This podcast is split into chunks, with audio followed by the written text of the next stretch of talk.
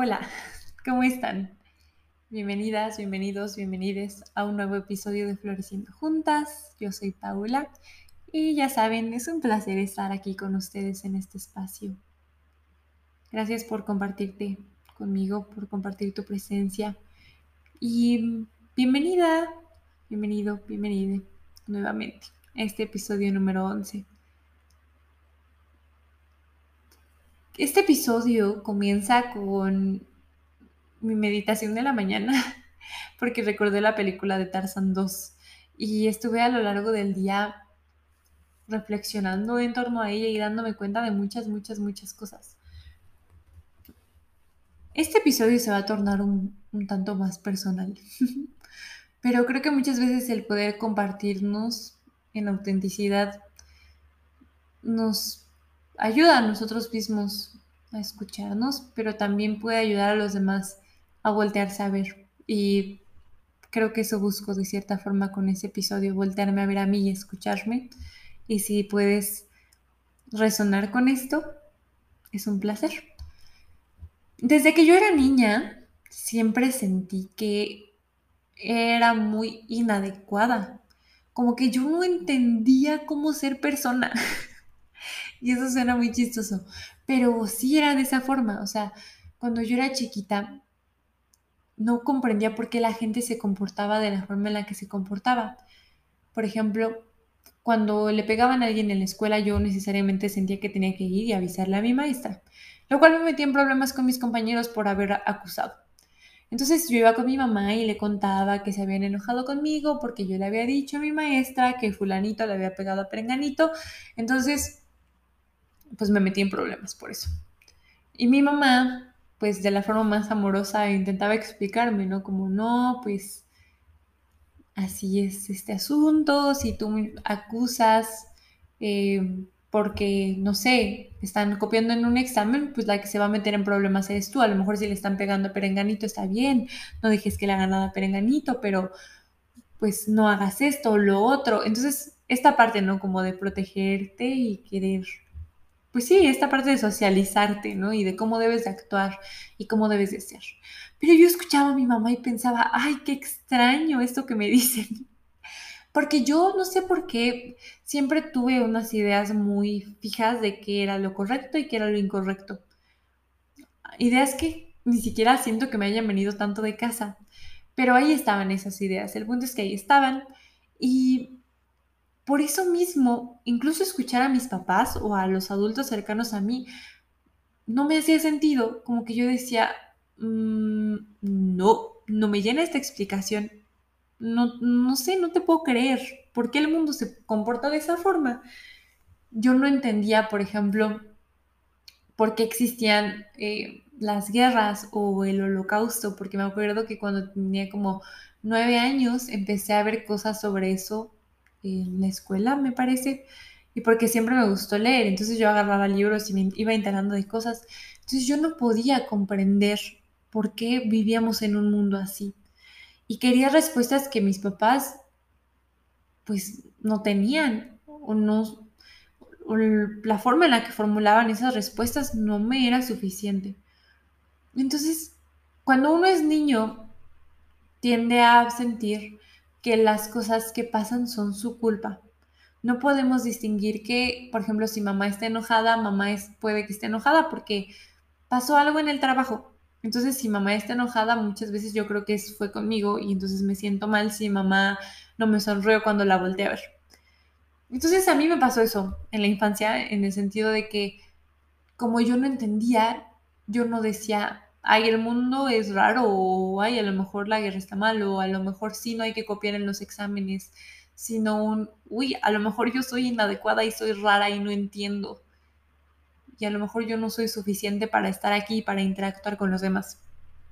Porque yo siempre tuve ese sentimiento muy fuerte de, de soledad y de sentir que yo no sabía cómo estar con las otras personas. Porque les digo, o sea, desde que era niña, yo tuve una forma muy específica de ser y de sentir, como cada uno tiene la suya, pero nunca sentí esta validación, ¿no? Este está bien ser tú de niña. Aunque no se me dijera que estaba mal, las explicaciones, al no comprenderlas, al no comprender a lo que se referían mis papás, me hacían sentir que algo había de malo en mí que yo no podía ni siquiera entender por qué mis papás pensaban de esa forma. Entonces, así fue. Y continuó siendo. O sea, yo seguí pensando una y otra vez que yo era inadecuada para estar cerca de otras personas, ya fuera para tener amigas, amigos, pareja, lo que sea. lo que sea, siempre lo que implicaba relacionarse con el otro me hacía sentir muchísima inseguridad. Y mm, hacía que preguntara mucho, mucho, mucho, mucho a las otras personas qué es lo que debía de hacer. Oye, ¿qué le digo? ¿Qué le contesto? El clásico de tomarle screenshot a la conversación en WhatsApp y decirle a alguien más, por favor, ayúdame. Y no era algo ocasional o porque era un asunto muy serio y no sabía qué, qué formular y qué decir. Era que con cualquier trivialidad yo necesitaba, o sentía que necesitaba más bien, que me ayudaran. O sea, incluso si fuera para coquetearle a alguien, yo sentía que no lo podía hacer. Porque decía, no, o sea, lo que sea que yo diga, eso no es. Esa no es la forma. Si nunca he sabido relacionarme, pues ahorita tampoco sé y entonces nunca voy a saber. Entonces que los otros humanos que sí saben cómo ser humanos, pues que ellos me digan. Porque pues era un sentimiento como de ser un alien que llega a la Tierra y no sabe cómo dirigirse. Y todavía me pasa mucho, ¿eh? Que me cacho a mí misma queriendo preguntarle a alguien más qué es lo que debo de hacer. Porque desde niños pasa que se nos invalida mucho, mucho, mucho, mucho en nombre del amor y la protección y todo esto, y de la salud también, se nos invalida. Se nos dice, ponte el suéter. Mamá, pero es que no tengo frío, tengo muchísimo calor, he estado corriendo y no tengo ganas de ponerme el suéter y mira, no sé qué está el sol. Pero la mamá es bien friolenta, entonces te dice, ponte el suéter. Y tú estás ahí sudando y sintiéndote mal con el suéter, pero te lo tienes que poner porque alguien te dijo, o ya no quieres comer, estás llenísimo, termínate la comida, termínate la comida, termínate la comida. Entonces ignoras a tu cuerpo, te terminas la comida. No puedes ir al baño en la escuela, no puedes ir. Quédate sentado. ¿Por qué no me deciste? Otra vez, no le hago caso a mi propio cuerpo, la socialización. Entonces, los impulsos biológicos se van al carajo porque siempre se nos dice que no debemos escucharles. Y luego nuestras emociones también. Es como, eres muy intensa. De verdad la cantidad de veces que en mi familia me dijeron y me han dicho, es que eres bien intensa. Y estoy viendo una serie y yo me enojo y hago el drama y no sé qué. Es parte de mi disfrute de ver una serie. Ay, no, qué intensa eres. No sé ni para qué ves series y nada más te vienes a enojar no sé qué. Entonces, llega un punto en el que yo empiezo a dudar de cómo debo de ser, porque entonces soy intensa. Uy, si le digo a esta persona que la quiero mucho, estoy siendo intensa y entonces la voy a ahuyentar. Entonces uno empieza en esta socialización a adecuarse para tomar el mejor lugar en relación a la otra persona. A lo mejor, si yo aprendí en mi casa a que el amor es condicional y que tengo que ser de cierta forma, si yo pongo límites, me voy a sentir mal. Entonces voy a sentir que estoy siendo egoísta, que no debería de ser así, que estoy siendo una mala hija, mala hermana, mala madre, madre, lo que sea. O sea, mal, soy una mala persona, soy un mal ser humano por no poder cumplir con lo que se me pide en este amor condicional. Entonces voy a ir por ahí complaciendo a todo el mundo, no expresando necesidades, no diciendo que no, porque se me enseñó que tenía que ser de cierta forma. Y ojo, cuando digo que se te enseñó, no tiene que ser algo explícito y hablado, como tienes que ser así y así y así, que obviamente se puede dar, pero si tú ves que te sonríen haciendo algo, es un reforzamiento positivo y lo vas a seguir haciendo a que si te castigan o se enojan o se alejan de ti. Entonces uno vive mucho en eso y actuando mucho desde sus heridas, ¿no? Como esta parte del abandono, que mm, algún, en algún momento podremos hablar de esta herida de abandono y esta herida de rechazo, pero nos llevan a hacer muchas cosas desde esta parte de nuestras heridas. Y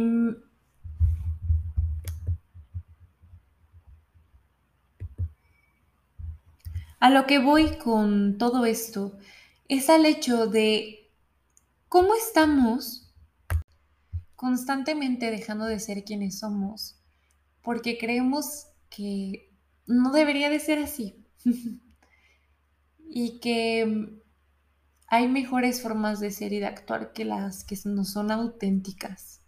Es como estas dudas que yo tenía de niña que me eran muy naturales y que si yo no entendía por qué la gente le contestaba mal a la maestra cuando iba en la primaria.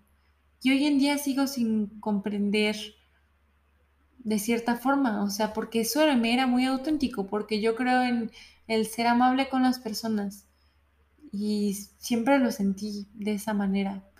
Entonces, eso era un impulso muy natural mío que yo en un punto callé y dije, pues es que casi que la que es anormal y está mal eres tú. Y esta parte de la normalidad, ¿cómo nos limita? Porque lo que es normal, lo que vemos así en todas partes, no quiere decir que sea lo adecuado. Creo que estamos tanto en esta parte, no sé, de las jerarquías, por ejemplo, y de creer que existe un orden de qué es mejor y qué es peor, que se nos olvida que somos una colectividad y que entre todos vamos avanzando. Nos quedamos mucho con Darwin y con esta parte de la teoría del más fuerte, ¿no? Y del más apto para sobrevivir, que creo que hemos de ver que el mundo funciona por la contribución, ¿no? No es como que vamos a matar a Adri entre todos para que solamente quede el mejor. Se, se necesitan de todas las personas y se necesita esta contribución. Y hablo de esto porque muchas veces se nos olvida y creemos que el mundo no nos necesita y que el mundo necesita que todo el mundo sea igual o que no necesita de tus ideas o de la persona que eres, porque ya hubo alguien más. Es como, ah, pues si ya existe, no sé, eh, Nelson Mandela, o si ya existe Emma Watson, o si ya existe Zendaya, o quien tú quieras, pues ya qué importa mis ideas, no pasa nada. No, la, no tengo por qué decirlas porque ya alguien más las dijo por mí y alguien más las va a decir y date la oportunidad de ser la persona que eres.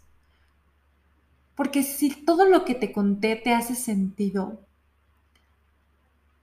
es increíble cómo estamos constantemente limitándonos por esto que en algún punto aprendimos y por esas creencias de, ser inadecuado. Cuando regreso a lo que a lo que iba con lo de Tarzán. Si vieron Tarzán 2, saben que y Tarzán no, pero bueno, saben que eh, Tarzán es un ser humano que vivía en la selva, que terminó ahí con los gorilas y pues él no es un gorila, entonces no hacía las cosas que hacen los gorilas y no comía como los gorilas y no sentía como los gorilas. Entonces cuando va creciendo se va haciendo consciente de sí mismo y dice, uy, ok, me doy cuenta de, de esto que está ocurriendo. Entonces se decepciona y se va a buscar por ahí en la selva con los otros animales a ver si se puede encontrar, si encuentra un lugar en el cual pertenezca y al cual pueda llamar su hogar. Em, finalmente no lo encuentra con los otros animales y llega con un, vamos a llamarle que es un simio, no sé muy bien qué especie es. Em, llega con él, él es solitario y se vuelven amigos y entonces empiezan a convivir juntos. Tarzán le enseña nuevas cosas, como le hace una especie como de cuna, hamaca, no sé. Em, él la construye Tarzán o con las lenas puede bajar bananas de los árboles y el simio, su amigo, queda maravillado con todo esto. El punto es que Tarzán de todas formas siente que algo le falta y que él no está bien y que debería de ser como alguien más, porque ser él simplemente no da, o sea, no debería de ser de esa forma. Hasta que llega un momento en el que su amigo simio le dice, Tarzán, Tarzán, ya descubrí lo que eres. Tarzán le dice como, bueno, ¿qué soy? Eres un Tarzán. y me encanta decir esto porque sí, eres un Tarzán. Te das cuenta de todo lo que puedes hacer. Tú me hiciste esta hamaca y me hiciste esta cama y puedes eh, bajar las bananas con tus lianas y tienes muchos talentos y mira todo lo que puedes hacer siendo Tarzán. Y es que sí, tú eres un Tarzán. Tú, el ser maravilloso que me escuchas, eres tú. Eres tú y viniste a ser tú, exactamente tú, tal y como eres. Hemos acallado tantos impulsos y tantas intuiciones y tantos deseos por creer que no debe de ser. Pues como Tarzán, ¿no? Si él dejara de utilizar sus lianas porque cree que tiene que subir los árboles, pues le va a costar muchísimo trabajo, porque pues él no es un simio, él es un humano que puede crear herramientas. Y qué padre, él puede hacer eso y le puede hacer una maca a su amigo con sus dones y con sus talentos porque puede abrazarse como Tarzán y entre más abrace el ser Tarzán, más dones podrá aprovechar y más va a crecer su entorno con que él se abrace a sí mismo.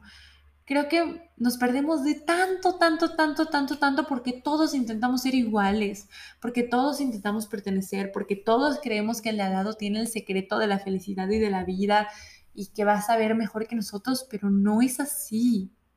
No es así, nos quedamos con esa idea en la infancia, porque todo el tiempo se nos trató como el adulto sabe y tú no sabes. Si vieron Matilda, hoy estoy dando muchas referencias de películas, pero si vieron Matilda, estaba Tronchatoro diciendo como yo soy grande y tú eres pequeño, yo estoy bien y tú estás mal, y yo soy listo y tú eres tonto.